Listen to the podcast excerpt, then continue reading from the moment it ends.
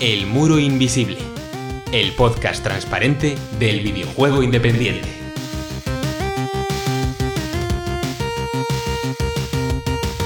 Hoy cruzamos el muro para desobedecer a la voz increíblemente sexy de nuestra cabeza y cruzar la puerta de la derecha acompañados por nuestro fiel amigo El Cubo. Y entre piruetas metanarrativas y coleccionables ridículos aún nos queda tiempo para que corra la sangre con nuestro juego sorpresa. Comienza El Muro Invisible.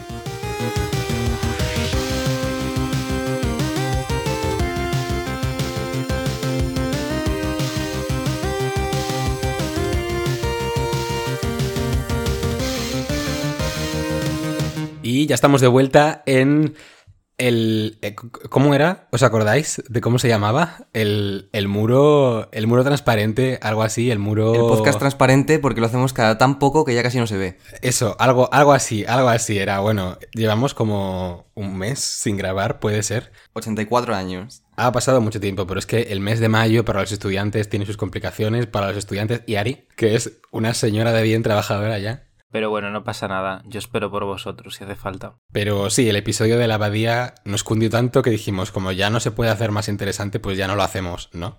También es verdad. Pero luego salió el mejor juego de la historia otra vez, entonces eh, pues hubo que volver a reunirse para volver a grabar, ¿no? Eh, Exacto. volver a reunirse. ¿Quiénes? Acabáis de oír por ahí a nuestra viguesa de referencia, Ariana Álvarez. Ari, muy buenos días. Muy buenos días por la mañana. PJ, eh, nuestro soriano de referencia. Muy buenos días. Días porque no sé si son buenos. Y luego estoy, estoy yo, el vigués, pero no de referencia, porque de esa solo hay una. Pablo Jefreire, por cierto, no lo he dicho. Igual me escucháis un poco ronco. Es que literalmente me acabo de despertar porque estamos grabando tarde porque me he quedado dormido. En fin. Y nada, yo me siento como cuando tenía clases online, ¿no? A las 9, que a las 8.59 me despertaba y a las 9 en clase fresco como una lechuga, pues con el podcast igual. Entonces, como no tenemos tiempo que perder, que con la tontería en un mes pasan muchas cosas, ¿qué os parece si empezamos ya a hablar de cositas y nos vamos a la sección contextual? Aquí que se hacía, se preguntaba, ¿no? Tenía yo que preguntar, se supone, Sí, sí, sí. ¿a qué hemos estado jugando estos últimos tres años?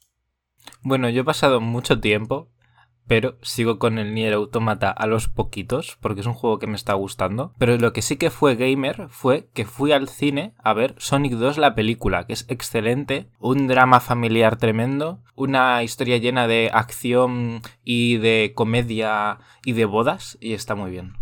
Me da un poco de yuyu que esto lo conviertan en... ¿Qué es lo que va a pasar? Que lo conviertan en una saga muy larga, porque el tema está en que la primera película, para quien no lo sepa, es sencillamente Sonic en el mundo real y le pasan cosas, que es para contextualizar. Es Sonic sale por una alcantarilla y acaba en Nueva York, ¿no? Ese tipo Sí, de película. exactamente, exactamente. Luego Sonic 2 es literalmente la trama de Sonic 2 y luego la tercera pues ya nos estamos esperando un Sonic Adventure o algo así y verdaderamente juegos de Sonic con tramas que mm, afecten a varios personajes y tal, no hay tantos, o sea que a ver qué hacen luego. Espero que cerrarlo. A mí me gustaría mucho tener una tercera película y ya. Espérate a cuando en 2035 lleguen a Sonic Boom Rise of Lyric o algo así. No, por favor. Esperemos que no pase. Yo sorprendentemente no he jugado o no he terminado nada que valga particularmente la pena. No ha sido un mes nada productivo. Yo también he estado de exámenes. Entonces, bueno, único juego así más o menos consistente que puedo recomendar es The Pedestrian. Creo que hablé de él cuando lo probé durante 5 minutos en el Game Pass como en el programa 2 o algo así. Pero me ha dado por recuperarlo y lo he terminado y me ha sorprendido para bien. Es un juego de puzzles en el que tú representas a un, monigote, eh, literalmente una cabeza con dos palitos, que se va moviendo por una serie de carteles como repartidos por la ciudad y resolviendo puzzles. Es súper sencillo. Pero mm, visualmente funciona muy bien y creo que la progresión de sus mecánicas es muy interesante y tiene un final que le da un girito que a mí me sorprendió y que, bueno, para ser un juego que se juega en dos o tres horitas en Game Pass está muy bien. Sobre todo estando en Game Pass, es el típico juego de Game Pass, así que lo pruebas sin muchas expectativas y es muy agradecido. Está muy bien. Y luego, entre toda la morralla que he jugado, sí que eh, os voy a recomendar un juego em, que no sé si conocéis, ¿vale? Es que tiene mucho tiempo ya, es muy retro. Se llama El ajedrez.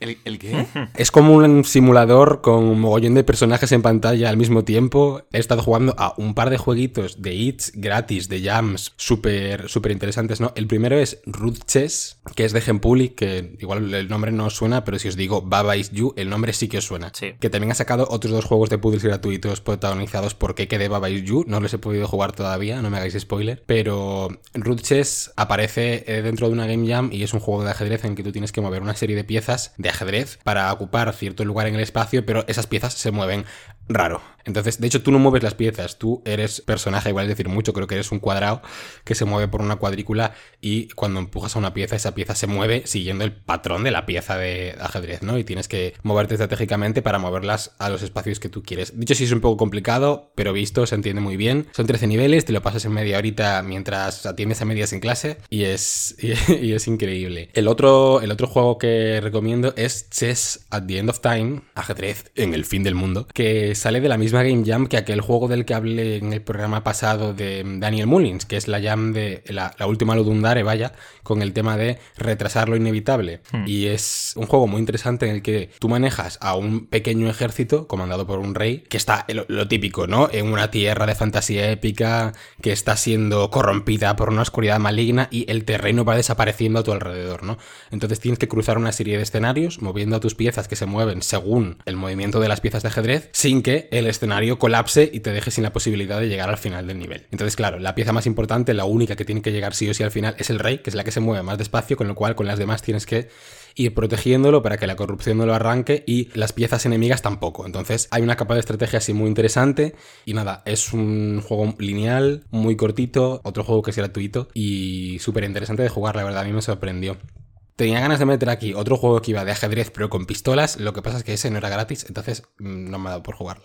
¿Y tú, PJ? Terminé el, el Neo de Huawei. El Neo de Wewe. El Neo de Huawei. El Neo de Wewe. El Neo de Huawei, Efectivamente. He probado el, el nuevo juego este de, de Lego Star Wars. Que está Mm. graciosete. Tenía muchas ganas de jugarlo, la verdad. Me he empezado también, por fin después de dos años, desde que lo tengo, eh, la expansión del Xenoblade Chronicles 2. Torna el País Dorado. Que sí que yo creo que el, el título no se ha traducido a español, pero bueno, yo lo acabo de traducir. Y, y bueno, Nintendo Hire This Man. empieza la expansión. Tengo que llegar antes de que salga el Xenoblade Chronicles 3. Bueno, pues ya nos contarás qué tal. Porque a mí lo que me pasa es con los Xenoblade es que como son un action RPG, un muy súper denso, cuando lo termino literalmente me, me deja sin ganas de volver a jugar a nada parecido en al menos tres años, ¿no? Entonces en ese momento la expansión la dejé de lado y ahora que está tan cerca el 3, como que no quiero quemarme antes. Entonces yo no sé si saltármela y pasar directamente o qué. Ya, Tú no sé. Bueno, dirás a ver, si merece la pena. yo la verdad es que yo creo que soy inmune a esto porque yo me comí los dos primeros seguidos. O ya ves. O sea, cogí el 1 y el 2. Ala. Y, y bueno, pues luego he estado jugando al juego esta semana. El único juego al que necesitas jugar, en El juego realidad. que necesito diré. jugar, en realidad. Y, y bueno, pues al Hitman, otra vez, que, que me ha dado por volver a jugar un poco al Hitman, que es un gran juego. La verdad es que no se acaba nunca, tiene una rejugabilidad que es increíble.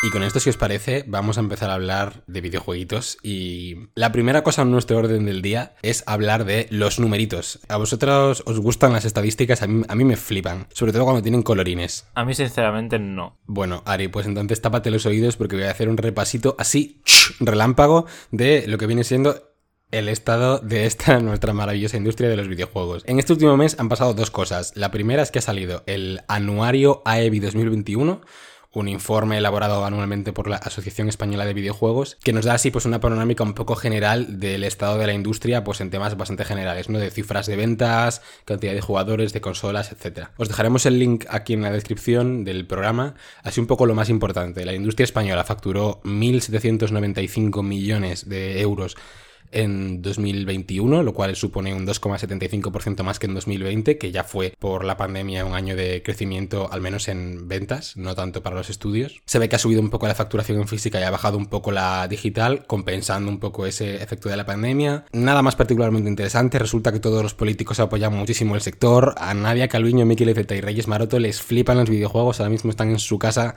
jugando al Xenoblade a topísimo. Y bueno, no es un informe particularmente largo, podéis echarle un vistazo. Lo realmente juicy, lo realmente miti, la chicha, está en el otro gran informe de, de nuestra industria, que es el libro blanco del desarrollo español de videojuegos de 2021, que en este caso lo emite Dev, que son las siglas de Desarrollo Español de Videojuegos. También os dejamos el enlace, pero rescatamos algunos datos así importantes. Eh, lo primero, mm, bla bla bla, cómo crece el mercado español, qué potencia somos, pero sigue sin haber ningún tipo de financiación ni tejido industrial. Hay que aparentar para atraer a gente que quiera meter pasta, pero realmente la cosa eh, bien no está. Es un poco la conclusión que sacan casi todos los medios al interpretar esto, ¿no? Aparte parece que ni hay formación de calidad, ni hay estudios suficientes para acoger a todos los profesionales que se forman. Vaya paradoja. Y ya por entrar en cifras más concretas, resulta que España es el décimo país, la décima potencia mundial en la industria por ingresos, aunque en nuestro entorno hay otros países que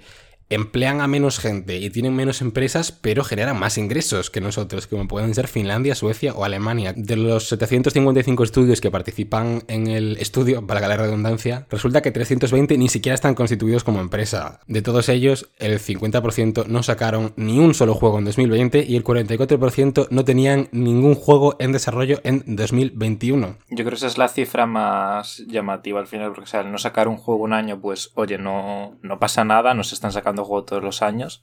Un juego muchas veces se tarda en desarrollarlo más de un año, lógicamente, pero lo de no tener nada en desarrollo, pues llama la atención, sí. Y estas cifras en principio son solo de estudios que se consideran en activo, ¿no? Entonces, probablemente sean muchos casos estudios que, que están haciendo tareas pues de outsourcing, de apoyo a desarrollos más grandes, cosas así, ¿no? Que no tienen su propio proyecto. Pues eso, porque es inviable, ¿no? Y estamos hablando de casi la mitad de estudios que ni siquiera pueden. vamos a volver a decirlo despacito para que cale. La mitad de los estudios de desarrollo de España ni siquiera se plantean desarrollar un videojuego. Entonces, bueno, de todos esos estudios, la mitad más o menos, incluso un poco más, están concentrados en Madrid o Barcelona. Eh, la mitad de la facturación que generan y del trabajo que generan está exclusivamente en Cataluña. El 50% de todos los estudios del país tienen menos de 5 empleados y la principal fuente de contratación que tienen son las redes de contactos en un 85% de los casos.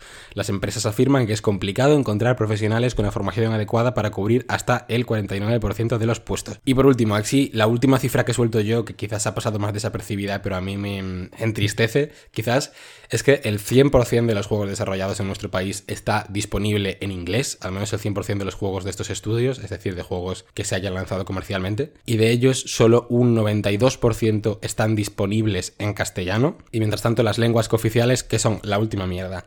El catalán y el valenciano solo están presentes en un 19% de los desarrollos, el euskera en el 9% y el gallego también en el 9%, pero yo no sé dónde están.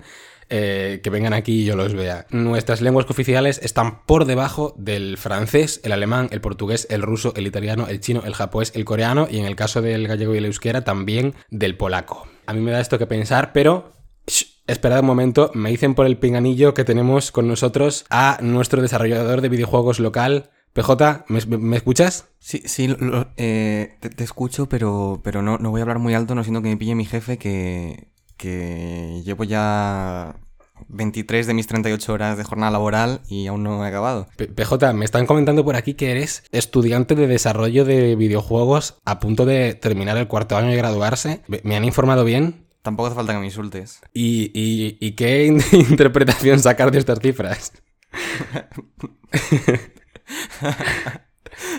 ¿Puedes contarnos cómo, cómo ves el estado de la industria desde dentro? Sinceramente, no veo nada. Es una caja negra. Ay, Dios mío, es, terrible. Ah, ¿Os he contado alguna vez la historia de EA? No sé si no se le contado en este podcast. Yo creo que nuestra audiencia merece saber, PJ, cuéntanoslo. Bueno, yo os voy, a contar eh, la historia de el día que decidí echar un currículum a la empresa que hacía FIFAs, que ya no, que se lo han quitado, le han quitado la marca. Por context, pues bueno, pues, pues Electronic, eh, bueno, la empresa que hacía FIFAs que ya no, eh, tiene, tiene sede en Madrid. Y yo dije, bueno, pues, pues tiene, habrá que probar, ¿no? Yo el año pasado dije, a lo mejor me saco unas prácticas aquí o algo para el currículum. Eh, dije, bueno, que sea lo que Dios quiera. O sea, no creo que yo lo veía como una cosa muy grande, en plan, buah, que seguro que no van a coger, tal, no sé qué. Bueno, pues al tiempo yo eché tal y al tiempo me mandan un correo, eh, me dicen, hola tal, eh, que nos ha gustado tu perfil, tal, no sé cuántos. Y, nada, pues yo dije, ah, sí, tal, no sé qué, pues qué, tal. Y me dice, bueno, pues mira, pues te podemos hacer seis meses de contrato de no sé qué, de prácticas, eh, te pagamos 800 euros y yo en plan, ostras, jolín, bueno, pues oye, a ver, tampoco voy a vivir montado en el dólar, ¿no? Pero, pero buen, buen sueldo, buenas prácticas, Si supongo. te pagan unas prácticas y es bastante. Sí, sí, la, ver- la Bastante verdad es que. Es que mm, yo estaba, vamos, y en plan, sí, sí, pues, pues ¿qué tengo que hacer ahora? Tal, no sé qué. Y, y el hombre en plan, bueno, pues me mandaron un, un examen de código online de muchas horas. A los días me dice, bueno, pues sí, pues te ha salido muy bien esto, tal, no sé qué. Que si quieres que te llame un día y hablamos, no sé qué. Yo, sí, sí, tú llámame. Hola, mi bebé. Llámame, llámame. Eh, y eso, me llamó, ¿no? Me llamó y me empieza a hablar de tal, de que bueno, pues este sea tu trabajo, tal, no sé qué. Bueno, era para trabajar además en un juego de golf. En un juego, en un juego de golf. En un juego de golf. O sea, es que. Bueno, que es el segundo mejor tipo de juego después de los minijuegos de pesca, ¿eh? Tampoco te quejes. Y, y bueno, yo, yo a todo esto, pues súper súper ilusionadísimo, porque yo en plan, jolín, pues bueno, oye, pues mira, a lo mejor la industria del videojuego no está tan mala en España después de todo. Y en plan, qué bien, bueno, pues tal, a ver si me cogen, tal, no sé qué. Y el señor en plan, bueno, tal, pues esto, trabajarías en el juego este de golf, no sé qué más me dijo, bueno, un montón de cosas. Y bueno, un montón de cosas tampoco, pero en fin. Y bueno, pues eso, la, nos- me dijo cosas sobre la oficina, pues estamos aquí, bueno, estamos trabajando online, ¿no? La oficina pues está abierta de, de 10 de la mañana a 7 de la tarde o algo así me dijo, y en plan, bueno, vale, ok, y tal, no sé qué. Y nada, y al final me hizo, ¿alguna pregunta? Y yo, sí, ¿mi horario, ¿mi horario cuál sería? Y me dice el señor este, bueno, pues sí, pues como ya te he dicho, pues estamos abiertos de 10 de la mañana a 7 de la tarde. Y en plan, eh... sí, pero, pero mi, mi horario, yo digo, yo digo mi horario, en plan, de yo, ¿cuánto, cuánto, cuánto trabajaría yo? Dice, pues de 10 de la mañana a 7 de la tarde. Y yo en plan, yo me- le dije, perdón. Y eso claro, que el convenio con la universidad, pues yo, yo lo he leído y no deja más de 20 horas a la semana, una cosa pues, pues más o menos lógica para las prácticas. Yo claro, yo me quedé en ese momento que no sabía qué decir, en plan, en fin, fue un, un momento, yo creo que, literal. Y si me vas a hacer trabajar esas horas al día, pues por lo menos págame decentemente. En plan, no lo sé. Págame, págame. Págame. O sea, si me, si me vas a pagar como, a un, como un señor de prácticas, pues, pues dame un horario de prácticas. Si a- y si me vas a hacer un horario no de prácticas, pues págame como una persona normal. Es que, en fin. Pero no acabé la cosa porque hace unos días, un año después, el señor este volvió a la carga. Porque al parecer, a mí me parece una cosa muy importante, muy grande, pero deben de estar desesperadísimos para coger gente. Porque si no, yo no entiendo por qué este señor me sigue dando la un año después. Estoy diciendo en plan, sí, ok, tal, no sé qué, en plan, yo qué sé, nunca se sabe cuándo voy a tener que meterme al trabajo esclavo por necesidad, pero eh, da todo el mal rollo del mundo, niños, no estudies videojuegos. Mira, estudiar videojuegos, pero luego no trabajes de videojuegos. En plan, que estudiar videojuegos, pues bueno, pues, pues tampoco está tan mal, pero no, trabajar de videojuegos, ni se os ocurra. Qué horror. Y es que si así están las empresas grandes, ¿cómo estarán las pequeñas? O sea, es que no me quiero ni imaginar. Es que tenemos a, a Mercury Steam con sus créditos inexistentes. Bueno, es que alguien hacía la interpretación en Twitter, creo que un periodista, no sé ahora quién es, lo siento, pero interpretaba estos datos como que en España, en los estudios españoles, no existía la clase media, existían estudios tan pequeños, lo dicho, ¿no? Menos de cinco personas que no están constituidos como empresa, que no están desarrollando nada porque no se lo pueden permitir y que a, medio plazo tienen que cerrar. Y luego existen estudios grandes que en cuanto funcionan tienen que recurrir a capital extranjero y dejarse comprar por Tencent, como ha hecho... Tequila. Eh, sí, tequila. Como ha hecho Tequila, o pues trabajar para, Mm. para Nintendo como está haciendo Mercury, pero, pero eso, como que, que- que hay que salir fuera porque en España no hay, no hay industria, no hay tejido industrial para dar salida a nuestros productos. No tenemos publishers propias con potencia, por ejemplo. Yo es que lo llamaría el libro negro del videojuego español, porque. El tema de la formación es particular porque no nos ponemos de acuerdo sobre si, según el informe que leas y lo bien que te quieran pintar la industria, so- sobre si la formación que tenemos es excelente o está incompleta y es demasiado generalista, que es un poco lo que le pasa a cualquier tipo de formación universitaria siempre. Entonces, Pero bueno, tampoco, tampoco va a ser, ¿no? Todo malo. Por ejemplo, hay, hay yo que sé, hay programas, ¿no? Como ese de esa empresa... ¿Cómo es? El, el PS... ah, uy, mm, uy, Ah, sí, eh, Eh, PlayStation Talents. Paquita Salas Talents. Ay, no vamos a hablar del PS no, Talents hoy. no vamos a hablar del PS Talents que ya es suficiente bajona. Bueno, ¿qué os parece si, si abandonamos la bajona, ¿vale? No Em, podemos abandonar la bajona, no podemos... Y entramos no en otra bajona. No podemos porque somos un podcast indie, estamos deprimidos y queremos cortarnos las venas siempre. Otra noticia de bajona que es que van a cortar ya el interview with the Whisperer, que desarrollaron desde The Construct Team, que ya os hemos hablado de él en este programa. Tenemos un monográfico hablando sobre sus videojuegos. A través de su recopilatorio de Season Empathy y tal, os hablamos de sus juegos, pero claro, este es un juego que mola mucho, que ya anunciaron que iba a ser caduco, que algún día se terminaría ese interview with the Whisperer. ¿Por qué? Porque este videojuego es un videojuego en el que tú eres una periodista, creo, que se va a un pueblo de Galicia a hablar con un señor que por lo visto habla solo movidas, no sé, cosas muy raras y habla de que tiene una radio que es capaz de con la que es capaz de comunicarse con Dios o algo así y tú vas a investigarlo y es un juego que utiliza como una IA que está en un servidor. Entonces tú le escribes directamente texto y te responde y utiliza esa tecnología. ¿Cuál es el problema? Que tener servidores es muy caro. Este juego creo que es un pay what you want, pero vamos que es gratis, o sea, no tenéis por qué pagar para jugarlo. Pero claro, o sea, no van a estar consiguiendo dinero suficiente como para estar pagando los servidores una y otra vez. Y Jordi de Paco, uno de los desarrolladores del juego, ya anunció por Twitter que mmm, de aquí a dentro de unas semanas que ya se acaba. El motivo de todo esto es que el juego funciona con un, como un chatbot, ¿no? O sea, es, Sí, una exacto. conversación, de modo que tú, entrevistando como periodista a este señor, puedes preguntarle lo que quieras, tecleándolo, y el, el juego lo interpreta y te responde. ¿Qué ocurre? Que esta tecnología funciona pues a través de un servidor externo que no es suyo y que les, mm, como acabas de decir, Ari, les supone un coste mensual que no pueden seguir costeando. Entonces van a tener que, como dicen por aquí en Twitter, desenchufar a Manuel. No somos aquí muy fans del FOMO, pero en fin, dura 15 minutos y es gratis. Entonces es un juego increíble en mi opinión. Así que yo que vosotros me lo descargaría cuanto antes y lo jugaría antes de que desaparezca, iba a decir para siempre, pues no sé, en algún lugar de los archivos de The Construct Team quedará y quizás en algún momento se, se pueda recuperar de otra manera, pero mm, Cuando se alcen las fuerzas de desarrollo y derroquen al gran AAA, los indies conquisten la tierra y todos seamos iguales, pues ahí seguramente esté disponible para todo el mundo. Pero mientras no sea así, mientras no, ocula- no ocurra la revolución indie, pues nada, jugadlo ahora, porfa. Y de depresión en depresión y tiro porque me toca. De bajón y bajón y metido por el balcón. Buenas noches. Y, y bueno, pues a ver, jolín, es que me toca dar la, me toca dar la peor sección de quién ha comprado de quién que, que recuerdo en este programa. Bueno, la primera de todas, que no me parece tan horrible. En verdad, en parte me alegra un poco. Porque todo lo que sea quitarle cosas a Square Enix siempre está bien. Bueno, Square Enix ha quitado eh, varias de sus sagas más famosas, como la de Lara Croft, Deus Ex, Thief y Legacy of Kain. Se han quitado sus sagas que son como las más, entre comillas, más occidentales y eh, la- las ha mal vendido, mm, básicamente, para, eh, en fin, meterse en criptomierdas. Square Enix ha cogido todos sus estudios occidentales, los ha metido en una caja y los ha puesto en el porche de su casa con un cartel a ver quién los compra y prácticamente regalados. Mira, exactamente, Embracer Group es quien ha comprado estos estudios, Crystal Dynamics y 2 Montreal, y la cantidad 300 millones de dólares. Que o sea, es mucho dinero, pero es que claro, vemos otras compras que han ocurrido, 300 millones de dólares puede parecer mucho. pero es que ni mil millones son, o sea... Para ciertas empresas es calderilla, o sea...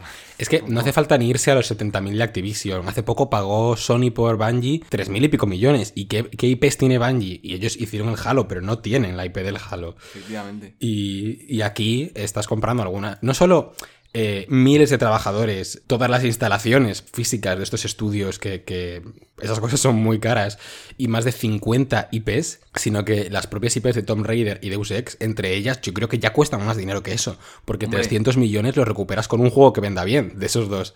Entonces, ¿por qué se han mal vendido tan barato Square Enix? ¿Qué, qué hay debajo que no estamos viendo, no? Porque yo solo pienso que puede ser engañoso esto. Yo aún recuerdo cuando dejaron ir eh, la saga de Hitman. Básicamente a sus desarrolladores les dijeron adiós, les dejaron a su, a su suerte, porque al parecer no les daban los recursos para hacerlo todo y ellos querían coger la- los derechos de los Vengadores para hacer ese juego del que yo tampoco me acuerdo. Bueno, es que lo de Square Enix tiene delito. ¿eh? O sea, yo si ahora mismo fuera accionista de Square Enix me estaría preocupando porque su historial reciente es imposible de justificar. O sea, el juego de los Vengadores convertido en un juego como servicio No por pura nadie. avaricia que no ha jugado ni Dios. El Balan Wonderwall, que están ahora metidos en un juicio porque eh, despidieron al, al director antes de terminar el juego y lo sacaron como estaba. Hace poco el Babylon's Fall, que es un juego de Platinum, uno de los estudios japoneses más reputados de la historia reciente y que es una mierda, por decirlo eh, simple y La llanamente. capacidad de esta compañía de tocar cualquier cosa perfecta y mandarla a la mierda. Y ahora venden dos de las sagas más icónicas de, lo- de la historia reciente de los videojuegos y todos sus estudios occidentales para meterse en criptomierdas, que no lo han dicho literalmente así, pero en el comunicado que metieron a principios de año decían que estaban preparadísimos para meterse a tope con esto. En el informe de la venta de estos estudios por 300 millones de míseros de dólares, que recordemos que no es nada, ponían que ese dinero les iba a venir muy bien para invertir en el blockchain y abrirse a nuevos mercados. Y literalmente al día siguiente de emitir ese informe sale un informe, otro informe del, New York Times, me parece, o, o Bloomberg, diciendo que el mercado de los NFTs había caído un 92% desde su pico el año pasado. O sea, ¿qué está jugando esta gente? Que a ver, nosotros no somos aquí ni inversores, ni tenemos idea de dinero ni nada, pero como consumidores es que se ve muy raro esto. O sea, por mí, Square Enix podría desaparecer ya, pero es que me da muchísima pena porque Square Enix son los dueños de los, del JRPG. O sea, tienen muchísimas sagas de JRPGs buenísimos, icónicos, que, que, me da muchísima pena porque, porque ahora están Mm, ahora están siendo rehenes de esta compañía tan horrible. Yo creo que ahora mismo Phil Spencer, head of Xbox, está en su casa pegando puñetazos a la pared por no haber podido comprar medios Square Enix por 300 millones de dólares, porque ellos aún están metidos en que no les tiren Activision por monopolio, entonces entiendo que estarán paraditos un tiempo. Pero... bueno, el que también seguro que está dando golpes a la pared por no haber podido comprar cosas de videojuegos es un señor que eh, últimamente parece que em, se ha vuelto gamer y, ha comprado el 5% de Nintendo. Después de comprar eh, la empresa esta de los juegos de lucha SNK. Yo es que no puedo más, PJ, no puedo más. El príncipe de Arabia Saudí, ¿no? No, no, no. El Fondo Público de Inversión del Pueblo de Arabia Saudí. Efectivamente. Bueno, así, el titular. El Fondo de Inversión Pública de, creado por el príncipe heredero de Arabia Saudí se ha comprado de la noche a la mañana el 5% de Nintendo. Esto es lo que ha pasado. A mí esto me parece... Eh, ya. O sea, el titular es el que es, pero también es verdad que a saber la gente mala que he metido allá entre los accionistas de Nintendo y que no sabemos. Sí, pero, sí, pero. O sea, lo de Arabia Saudí me parece preocupante porque este fondo de inversión pública que se supone que lo que quiere es, pues eso, conseguir fondos para el país eh, haciendo inversiones, ahora que se ve que lo del petróleo tiene los días contados. Ha, comprado el 5% de la empresa, una empresa muy family friendly, que desde luego esto no le viene muy bien a su imagen, y se ha convertido, por lo tanto, en su quinto accionista mayoritario, que, bueno, un 5% es poquito, ¿no? Pero recordemos que así empezó con SNK y hace unos meses compraba el 96% de la empresa, ¿no? Que por supuesto comprar a Nintendo es mucho más complicado que comprar SNK, ¿no? Pero, pero sí, y a mí lo que más curioso me resulta, curioso es una forma de decirlo, lo que más terrorífico me resulta es que Nintendo se enteró por la prensa. El, el dinero es un invento fundamentalmente malvado, ¿vale? Y la bolsa, eh, más aún, y a mí no me vais a bajar de aquí. Me parece terrible cómo funciona la bolsa para que al final, una vez que sale esa bolsa, pierdes el control de la propiedad de tu empresa y no puedes controlar quién te compra o quién te vende. Entonces, si viene un señor con suficiente dinero y dice, yo me quiero comprar a tu empresa o un trozo de tu empresa, no lo puedes impedir. Entonces, Nintendo se ha levantado un día, tampoco es que Nintendo sean aquí eh, santos sobre la tierra, ¿eh? Pues se ha levantando aquí un día con la noticia de que un señor que, que ha matado periodistas y que, pues en fin, tiene varias causas pendientes con los derechos humanos, de repente tiene el 5% de su empresa con juegos eh, fundamentalmente dirigidos a, a, niños, ¿no? Y no sé, a mí me parece preocupante que esta persona y este fondo de inversión pueda comprar más juegos, o sea, pueda comprar, perdón, más porcentaje de la empresa, porque no es que los juegos de Nintendo tengan unos valores increíblemente abiertos y progresistas, pero que cualquier empresa cultural esté en manos de un Estado en el que la homosexualidad está penada con la muerte, por ejemplo, me parece una muy mala noticia. Es que me preocupa de verdad, ¿eh? Mira lo que pasó con Twitter, que si viene Elon Musk y pone suficiente dinero sobre la mesa, aunque los ejecutivos de Twitter no quieran y se monten todas las estrategias, no pueden impedir que lo compre. Mira lo que puede pasar con Ubisoft, que Guillemot no quiere venderla, pero como él no es el accionista mayoritario, si le hacen una OPA hostil, que no sé lo que es, pero suena muy hostil, se la pueden comprar en contra de su voluntad. OPA hostil.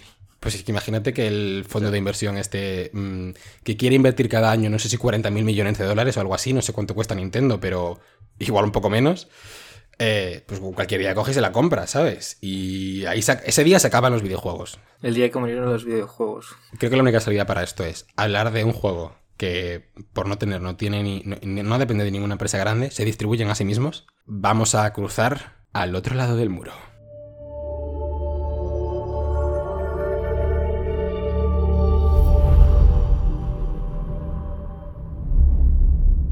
This is the story of a video game called The Stanley Parable. You know The Stanley Parable, of course. After all, it was the video game sensation of 2013. Wait. What do you mean we never put the game on consoles? Of course we put it on consoles. We didn't. Excuse me a moment. Stanley, I've had a great idea. I want to add new endings and new content, new adventures for you. Won't it be fun? Oh, shush, of course it will. We'll package it up with the original game and we'll put it on consoles, and everyone will buy it again because they're suckers. Come, come. Daddy needs a third swimming pool. Vamos a hablar de un videojuego desarrollado por el marido de PJ, así que también estamos aquí un poco, como quien dice, no podemos decir cosas Estamos malas. en familia. Estamos en familia. malas, os buscaré, os encontraré. y os Pues eso. Vamos a hablar de Stanley Parable Ultra Deluxe, desarrollado por Kraus Kraus Kraus y lanzado hace nadita, en este año 2022. Para PC va a ser también para Switch en algún momento. Ya está, ya está disponible para, para consolas. Para todas las consolas, vaya. Pues nada, eh, jugadlo ya. En plan, se acabó el programa. Literalmente no escuchéis nada más. Os lo compráis y os lo jugáis. Eso es lo mejor que os podemos decir. ¿Qué más vamos a decir? Es que Pues nada, el juego, eh, ya sabéis que hemos hablado anteriormente del el desarrollador David Ridden en nuestro programa sobre The Beginner's Guide. Para ser justos, David Whedon es el guionista de este juego, el escritor de, de los textos. El director es William Pugh, que es el, el director de Kraus, Kraus, Kraus. Y lo escribe David Whedon, que ahora está metido en su propio estudio, que a ver qué sale de ahí. Y nada, básicamente este juego es una secuela, remake, remaster, cosa, depende de cómo lo miréis. Reimagining, que me encanta esa palabra. Una reimaginación, sí, de el videojuego de Stanley Parable, que es un juego muy popular, del que ya hablamos un poco hace unos podcasts. Eh, el concepto de Stanley Parable es que eres Stanley, un tipo que trabaja en una oficina todo el día y su trabajo consiste en que le mandan pulsar botones en un teclado, en un ordenador, y es lo que hace. Pero un día de repente todo el mundo de la oficina desaparece. Y entonces este juego es una especie de elige tu propia aventura en el que hay un narrador que te va diciendo por dónde que tienes que ir y qué This tienes is que the hacer. story of a man named Stanley. Exacto. El narrador te dice por dónde tienes que ir y tú pues decides si seguir o no la narración. El juego tiene muchas sorpresas, muchos secretos, puedes hacer muchas movidas, tiene mucho comentario sobre las decisiones en los videojuegos, sobre la ficción, sobre que si la ficción está cerrada, sobre que los videojuegos pues son algo más amplio pero que al final siguen igual de cerrados, que la narración no sé qué, o sea, es un juego que es como muy meta gafapasta y tal, pero es que es muy divertido a la vez, o sea, es que no es nada gafapasta al final porque es muy divertido, es un juego que tiene muchísimo humor, que tiene muchísimas bromas, tiene muchísimo humor inteligente, muchísimo humor absurdo, es una comedia hecha videojuego muy chulo. Es como un gigantesco metacomentario sobre la propia naturaleza del, del videojuego, de la elección en los videojuegos, de lo que sería la libertad dirigida, como, como le llama Víctor Navarro, y, y el, el propio libre albedrío, ¿no? Entonces, eso, como has dicho, comienza como un simple pasillo eh, por esta oficina vacía en la que un narrador va contando todo lo que estás haciendo y de pronto, y aquí está el, el germen del juego y donde empezó todo, llegas a una habitación con dos puertas y escuchas algo así como When Stanley came to a set of two open doors, he took the door on the left. Y en ese momento, tú con tu libre albedrío que tienes, puedes escoger si ir por la puerta de la izquierda, como acaba de decir este señor en tu cabeza, o por la puerta de la derecha. Y ahí ya se desencadena la locura y hay prácticamente tantos finales como decisiones que puedes obedecer o no de, de tu narrador. Y se hace una lucha increíblemente, no sé, cómica, también incluso a veces pedante y cargante, pero precisamente por eso increíble, entre el personaje del juego, que a la vez eres tú, y el narrador del juego, ¿no? Es, es una cosa súper original que en su momento triunfó como un mod de Half-Life 2 en Source, que luego se lanzó como videojuego en 2013, si no me equivoco, corregidme si, me equivoco, y que ahora en 2022 han portado a Unity y han lanzado de nuevo para PC y para consolas. This is the story of a man named Stanley. He got up from his desk and stepped out of his office. All of his co workers were gone. What could it mean? Stanley decided to go to the meeting room. Perhaps he had simply missed a memo. When Stanley came to a set of two open doors, he entered the door on his. Pero no es... eh, con- eh, digamos que este Ultra Deluxe es la versión definitiva, contiene todo el juego original, pero va mucho más allá que eso. Exacto, tiene nuevo contenido. New content. Oh, new content? What does that mean, new content? Pero bueno, básicamente es un juego que intenta ser como eso, como ya os comentamos, como una especie de remake, secuela, cosa. Pero eso tiene nuevo contenido y por el hecho de tener nuevo contenido como videojuego meta, narrativo, extraño, ta, ta, ta, ta, ta, que es, obviamente es un videojuego que en este caso no solo habla de lo que ya hablaba antes, porque todo el contenido original sigue ahí, sino que habla eso, sobre los remakes, sobre volver a contar historias, sobre el pasado, sobre la nostalgia. Aprovecha el hecho de que es, es eso para hablar sobre esos otros temas que también encajan muy bien con los comentarios que ya había dentro del videojuego original. Y, y eso, no sé, es que Stanley Parable, yo es que no sé, es que yo creo que es de las cosas más icónicas que ha pasado en los videojuegos, sinceramente. Y, y ha demostrado que lo sigue siendo, Y realmente. lo sigue siendo, o sea, se ha sabido adaptar perfectamente. Yo creo que esta es la, la única manera quizás en la que se podría haber hecho nuevo contenido de Stanley Parable, no sé. es 100%. como- Es muy curioso ver esta evolución, porque es, sin hacer ningún tipo de, de spoiler de lo que pasa, como tú has dicho, la única forma posible de continuar este juego, la, la única secuela posible para, para este juego, ¿no? El auténtico Stanley Parable 2.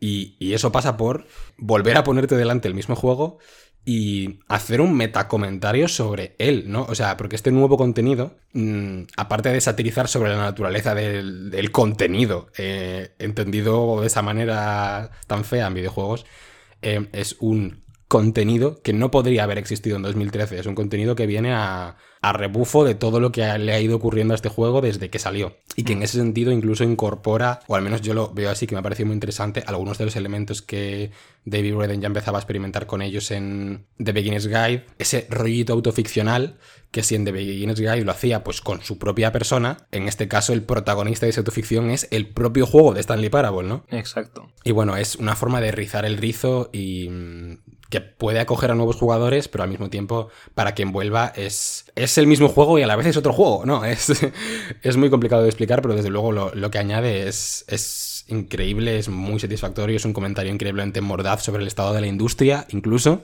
Tiene momentos más profundos, tiene momentos muy graciosos. Se juega súper fácil porque cada final se trata de sacar poquitos, poquitos minutos y luego puedes dejarlo volver a jugar y... o sea, se deja jugar muy bien. Sí, es un juego que agradece que lo, cierres y lo vuelvas a abrir y lo vuelvas a cerrar y lo vuelvas a abrir. Literalmente.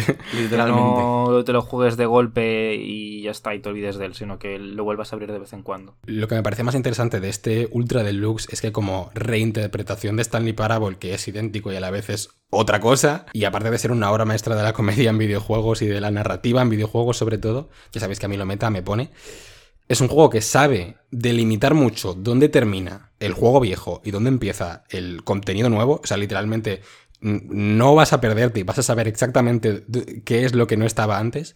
Entonces, en determinado momento sabe alejarse del juego para poder observarlo y hacer un comentario sobre él, para luego volver a integrarse de él y hacer que el juego que ya conocías lo reinterpretes con otras herramientas, que es, estoy siendo muy vago porque no quiero hacer spoilers, pero todo esto es figurado pero también literal de alguna manera, ¿no? Hace que volver al juego que ya conocías de repente cobre otra luz y sea increíblemente divertido. Hay nuevos finales, nuevas historias, nuevas mecánicas incluso, algunas cosillas por ahí escondidas, eh, quizás un poco más secretas. No sé, no sé, es que es, que es Stanley Parable 2, 3, 4, 5 y 6 toda la vez, ¿sabes? Es, es jugadlo, jugadlo. O sea, me da la impresión de que hemos hablado mucho de lo increíble que es y poco de el juego en sí, pero es que es ese tipo de juego que, que no se puede explicar, ¿no? Eh, si más allá de la, lo de las dos puertas no te ha entrado el gusanillo, eh, no puedo hacer nada por ti ya. Podemos hablar de la voz del narrador, Kevin Brighton, que es, eh, yo qué sé, la mejor voz que, que ha habido en un videojuego jamás. 100%. O sea, el juego solo está, solo está locutado en inglés. O sea, literalmente no podéis evitar escuchar su, su gloriosa voz. Aunque hay que decir que en esta versión hay muchos más, mucha más configuración de accesibilidad. Entonces no solo está traducido a más idiomas, sino que hay más. Los subtítulos han mejorado, hay más personalización.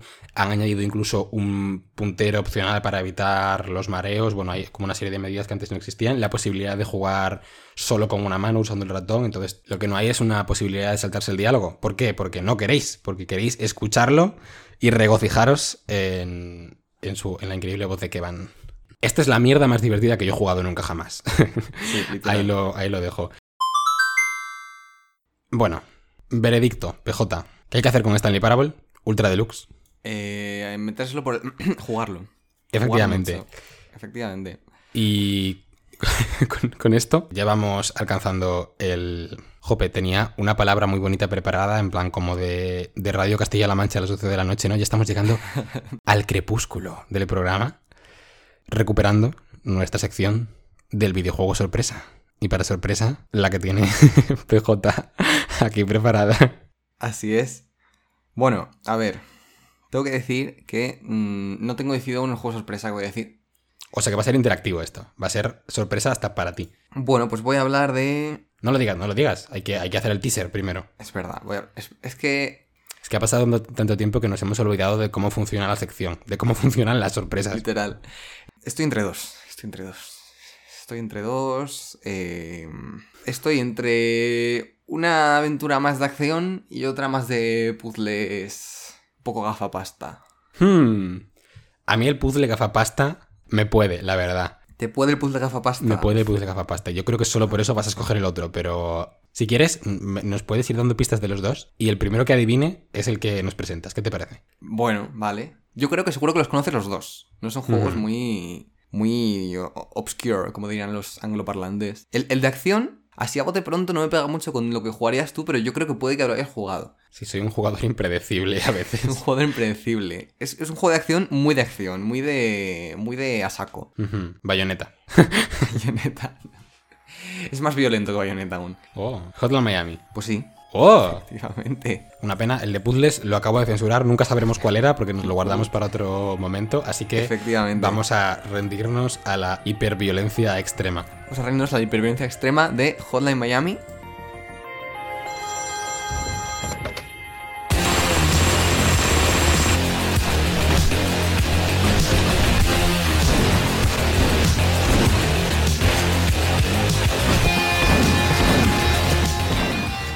Hotline Miami es un videojuego eh, bueno, una, una serie de dos videojuegos, de hecho, porque vamos a hablar de los dos. Y bueno, pues el primero salió en 2012 y el segundo en 2015.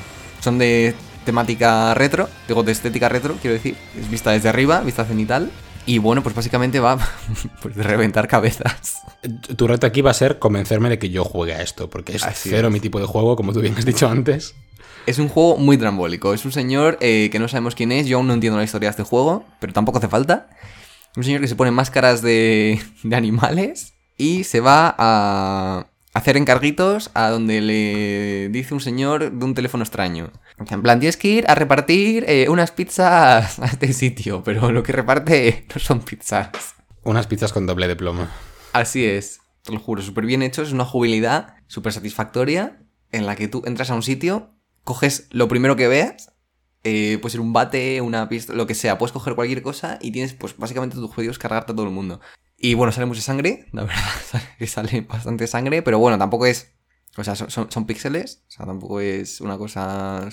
Es perturbador por temática, no tanto por porque la sangre sea muy traumatizante, sino por la temática y por la historia y todo eso. Es un poco perturbador, pero es que la jugabilidad está súper chula. Además tiene una música de...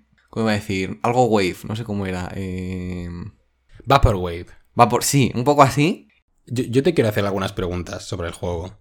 Porque, o sea, a mí lo importante, lo, lo interesante de esta sección me parece que es el confrontar la perspectiva de alguien que se ha jugado el juego con la de un ignorante como yo, que estoy aquí como haciendo el papel de la audiencia. Entonces, eh, varias asunciones que tengo yo sobre el juego, varios prejuicios que quiero que me resuelvas.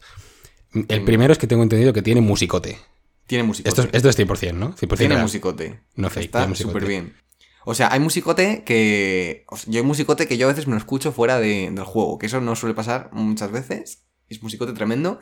Segunda asunción, o sea, sé que aparte de un juego de acción increíblemente sangriento, pues es, es esto, es eh, de perspectiva top-down y tiene mucho también, no sé si de juego de estrategia barra juego de sigilo al mismo tiempo, aparte de ser un, como un twin stick shooter, o no es un twin, twin stick shooter, espérate. Sí, sí, o sea, no tiene puzzle, puzzle explícito como tal, pero tiene puzzle de, bueno, o sea, tú sueles estar en mapas con varias estancias, ¿no? Y tú tienes que ir entrando, pues tienes que decidir tú cómo te lo gestionas, porque es como, no puedes entrar a un sitio en el que haya mucha gente de repente porque vas a morir. Entonces tienes que ir... eh, Bueno, claro, porque esto es Estados claro. Unidos y todo el mundo tiene pipas, ¿no? Efectivamente, tienes que ir dividi- dividiendo más o menos el nivel en tu cabeza de una forma en la que te lo puedas gestionar para ir cargándote a todo el mundo sin que te acorralen de repente. Entonces está muy bien, es muy de... es una mezcla muy buena entre acción de hacer cosas muy rápido y disparar y tal, y pensar muy, muy detenidamente lo que vas a hacer. Aunque luego te entres a saco a 100 por hora, pero es también de pensar muy detenidamente. Eso me va gustando un poco más. Em, y por eso, tercera y última pregunta que tengo para ti. Si me quieres vender este juego, ah, tienes que vendérmelo un poco más por el ángulo cafapasta, ¿vale? O sea, a mí me tienes que entrar por donde me duele. Porque si no, Ari y yo no entramos. Entonces, yo tengo entendido, o al menos a mí me lo han vendido así, que siendo un juego hiperviolento y que hace de la hiperviolencia su, su señal de identidad y que aprovecha tus instintos más animales y que te mete en este bucle de sangre como súper satisfactorio a la vez que estratégico, también es un juego que es en sí mismo un comentario sobre la propia naturaleza de ese tipo de juegos, la propia naturaleza de los shooters o, incluso un juego que te puede hacer pensar mucho sobre cómo se trata la violencia en el videojuego. Sí. ¿Hay algo de todo esto aquí o me lo estoy inventando yo? A mí me lo han vendido así en algún momento. Sí, eso... No me acuerdo muy bien. Hot, que también hace un poco eso de alguna sí, manera. Sí, sí, sí, total, literal, eso tú lo has dicho. O sea, no me acuerdo muy bien de la historia porque hace que lo jugué ya tiempo. Pero sí, o sea, tú empiezas a matar en plan, sobre todo al principio empiezas a matar así en plan, Buah, es un juego tal, no sé qué, mira, pam, pam, pam, pam, pam. Pero luego te empiezan a pasar cosas, la historia te empieza a decir en plan, tú realmente qué haces aquí, eh, dónde estamos, a dónde vamos, dónde venimos y por qué estás haciendo esto. O sea, que tiene historia, ¿cómo, cómo es la narrativa? Eh... Pues en la del primer juego es muy trambólica y no te enteras de nada. Porque pasan cosas, eres un señor que le llaman por teléfono, una persona misteriosa, y tú vas a sitios a matar gente. Y bueno, ah, hay contexto de este oculto que te tienes que buscar un Hotline Miami Story Explained cuando lo pasas. Pero el segundo juego es, tiene un poco más de historia así explícita, pues es como hay flashbacks, ¿no? A ciertos personajes, a su pasado, que juegas con varios personajes en el segundo juego, no como en el primero que solo eres una persona. En el segundo personaje juegas como varios personajes, en sus contextos hay como flashbacks y bueno, pues tiene trozos de, de historia que sí que van como hilándose un poco. Tampoco es una historia que se entienda muy bien, pero se entiende mejor, un poco mejor que la del primero, sobre todo superficialmente, en plan, bueno, pues está todo un poco conectado, todos los personajes con los que vas jugando, pero bueno, la historia la tienes que un poco investigar tú, la verdad. Oye, pues, o sea, es verdad que no lo había jugado. Sí que es un juego que yo podría jugar un poco por ese ángulo. Lo que tú dices, de las sensaciones, ¿no? Que, es un juego que distribuye Devolver, me parece, ¿no? Los juegos de Devolver son, son muy de eso y, y, bueno, que es un juego muy importante para el indie, quiero decir. Entonces yo tengo esa confianza. Lo de las sensaciones lo hace eh, muy bien, de verdad te lo digo. O sea, es una jugabilidad eh, finísima, está súper bien, eh, está pulidísimo. Y eso es increíblemente complicado. Creo que el indie se le da muy bien la narrativa y está muy bien y nos encanta, pero el, el videojuego como medio tiene algo que tiene muy particular, aparte de su forma de contar historias, es la, tactilidad que tiene y la forma en la que te transmite sensaciones, ¿no? En tanto que eres agente activo de este juego, ¿no? Y, conseguir eso mientras estás eh, reventando cabezas a escopetazos y a la vez estás haciendo un comentario sobre eso mismo, no sé, mi, me, está, Está genial, o sea, es que al principio, claro, yo sé que parece otra cosa. Y yo, yo me metí, la verdad, porque dije, me apetece reventar cabezas un rato. Pero, pero luego es, eh, acaba siendo mucho más, ¿eh? O sea, está muy... Sobre todo la jugabilidad es que está es que no podía estar más, más pulida, te lo juro. O sea. Get a game who can do both. O sea, eh, apuntar con las pistolas y todo es que está súper bien hecho. Es que en ningún momento tú sientes. O sea, pierdes mucho, mueres mucho, mueres muchísimo. Es un juego de repetir los niveles muchas veces hasta que te salen perfectos. Pero es que no. En ningún momento sientes. Jolín injusto, ¿no? Sientes en plan. El juego me ha dado todo perfecto y yo he fallado. Y esa es la, la dificultad que está bien los juegos. En plan de saber que has fallado tú porque tienes que mejorar y no porque el juego te lo está poniendo difícil a posta. Y no sé, de hecho, si el 2 tiene hasta creador de niveles en Steam. Algo me quiere sonar, algo me quiere sonar. O sea que si, se te, si la historia se te queda corta, tienes, tienes hasta que te aburras, básicamente. Sí que tiene editor de niveles, ¿eh? he hecho, he hecho la, el fact-checking pero sí, es a través de, Steam Workshop de los mods, con lo cual está en consola, olvídense. Eh, es uno de estos juegos que tampoco te. Es como Stanley Parable, que tú puedes entrar, jugar 5 minutos o lo que sea, y porque son niveles relativamente cortitos. Es, es, como, es justo como un Stanley Parable, casi lo mismo, vaya, tú los ves y, no, y son todos iguales. Los shooters no se distinguen entre sí, no sabes a cuál estás jugando. Literalmente lo mismo, literal. Hemos grabado un programa larguísimo, llevamos una hora 40 minutos de reloj en el momento de grabar esto, como se nota que teníamos ya ganitas de, volver y de hablar. Hombre, ¿cómo no? Y toca Repaso de logros. Tengo entendido, Stanley Parable no, porque Stanley Parable es, es un juego de Yankees que, que en fin, ya los Iu. hemos cubierto mucho. Pero fin. tengo entendido que Hotline Miami nos, a- nos avanza ahí en algún, en algún Sí. frente. Además, pega, pega mucho en el logro Eurovisión porque es un juego sueco. Oh. Denaton Games, eh, un estudio independiente sueco. Pues sí, es, es un juego sueco que es un país eh, del, que no, del que no hemos hablado nunca en el programa, que se suma ya a, espérate a ver si lo sé bien, España, Estados Unidos, Australia, Reino Unido, Francia y Malasia. Eh, dentro de nuestro reto Eurovisión de jugar a 10 juegos de países diferentes, ya llevamos 7 con Suecia y por lo tanto un 70% del avance en nuestro logro que va poquito a poquito y, con buena letra para completarnos todo el mapa mundi. Os recordamos que toda la información de todo lo que hemos hablado está en las notas del programa. Tendréis ahí links a los juegos, tendréis ahí enlaces a todos los estudios de los que hemos hablado, a todas las cifras, enlace a Interview with the Whisper para que os lo juguéis antes de que desaparezca para siempre como lágrimas en la lluvia. Y os recordamos también que estamos en todas las plataformas que os podáis imaginar, Spotify, Apple Podcast, Google Podcast, YouTube, Evox muchas más. Tenéis la lista completa en nuestra web elmuroinvisible.tumblr.com. Sacamos programa aproximadamente cada dos semanas, pero no siempre es posible. Lo hacemos como podemos. ¿Dónde podéis encontrarnos? Al podcast como arroba muro barra baja invisible, tanto en Twitter como Instagram. También en nuestra página web, que ya la he dicho, pero la repito, elmuroinvisible.tumblr.com y en nuestro correo electrónico muroinvisiblepodcast.gmail.com, donde podéis hacernos llegar ruegos, opiniones, preguntas, amenazas de muerte, lo que queráis. Y como podéis encontrarnos a nosotros, les individuos detrás de este muro invisible, pues podéis encontrar a Ariadna Álvarez o Ari, Me podéis encontrar por, to- por todo internet como arroba ariadnaltos, así todo juntito. Estoy en Twitter, estoy en Instagram, estoy en... en Miiverse Spotify, también. Supongo. Tengo cuenta allí. Estoy en LinkedIn, por favor, contratadme. Y en este podcast. Y a Pablo Jurado, alias PJ, lo podéis encontrar en Eh, a mí si me encontráis, avisadme porque me hacéis un favor, ¿eh? Yo tampoco me he encontrado aún. Same, compañero, same. Y a mí, Pablo García, podéis encontrarme como arroba Pablo G. Freire, tanto en Twitter como en Instagram. No tiene mucho misterio. Nos despedimos hasta el próximo lunes 6 de junio. Pone aquí en la escaleta. Bueno, lo iremos viendo. Gracias, gracias por jugar. Esto ha sido El Muro Invisible.